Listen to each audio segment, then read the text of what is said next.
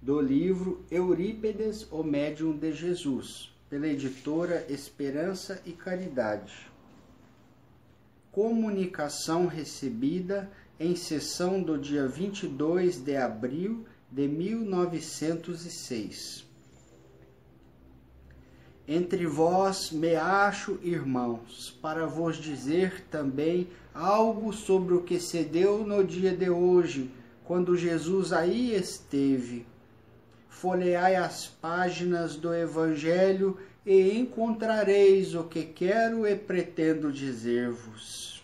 Há dezenove séculos que perambulei pela superfície deste planeta que presentemente habitais Pois bem, há também o mesmo período de tempo que dessas regiões, cada espaço infinito, continuo minha missão, isto é, procurando incessantemente disseminar entre os homens as sementes do bem, do amor e da caridade.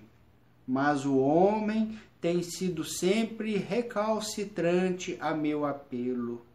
Hoje, porém, suou o momento em que quer ele queira, quer não, não deixará de ouvir que tanto me tem esforçado por ensinar-lhe. É chegada a época em que os endurecidos, isto é, os que têm olhos e ouvidos e que não querem ver nem ouvir, verão e ouvirão, mesmo contra todos os óbices por eles levantados, para que assim não se dê.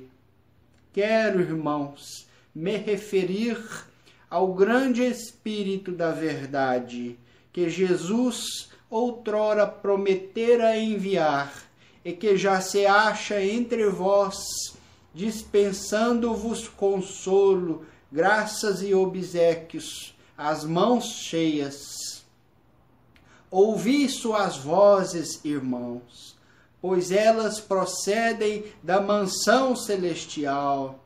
Meus irmãos, o Espiritismo é uma pura verdade.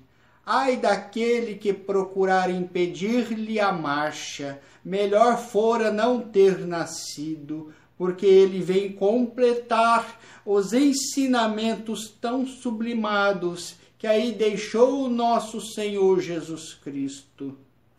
Sejais apóstolos da verdade e Deus recompensar-vos-á. Sejais bons, caritativos e tereis o reino de Deus. Sejais mansos e humildes de coração e Jesus abraçar-vos-á.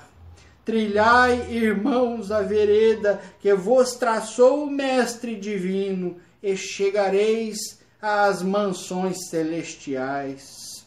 Deixo de continuar por me ser preciso abandonar a máquina mediúnica a outras inteligências que, como eu, querem trazer-vos conselhos salutares tendentes a vos edificar.